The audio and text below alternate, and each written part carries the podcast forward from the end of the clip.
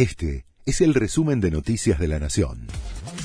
La Nación presenta los títulos del martes 17 de enero de 2023. El gobierno suspendió 154.000 planes sociales temporalmente. Los beneficiarios aseguran que tuvieron dificultades para validar sus datos y reclamaron que el Ministerio de Desarrollo Social extienda los plazos. Se reúnen hoy para evaluar la situación y definir si retoman el plan de lucha.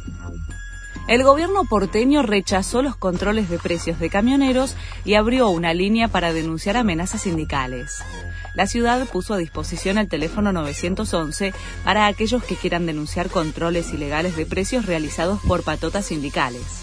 La medida se implementó tras conocerse que la Secretaría de Comercio de la Nación le pidió ayuda a camioneros para que inspeccionen el cumplimiento del programa Precios Justos. Jamás tuve intención de matar a nadie, dijo Máximo Thompson frente al tribunal. Por primera vez desde el crimen de Fernando Báez Sosa, habló uno de los más complicados entre los ocho imputados por el asesinato. Quiero pedir disculpas, es algo que nunca hubiese buscado.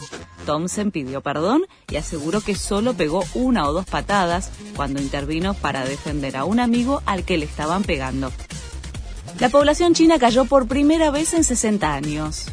Pese a haber suprimido en 2016 la política de un solo hijo, la tasa de natalidad cayó a niveles históricos ante el envejecimiento de la población. Según analistas, esta situación podría afectar el crecimiento económico y presionar las finanzas públicas. Leonel Scaloni habló sobre su futuro como técnico. Espero sentarme con el Chiqui Tapia y ver si llegamos al acuerdo que queremos. Cuando vaya, anunciaremos lo que tenga que ser. Además, se refirió a la posibilidad de ser el entrenador de la selección española. ¿Por qué no? Es mi segunda casa, reconoció Scaloni, que está radicado en Mallorca hace años. Este fue el resumen de Noticias de la Nación.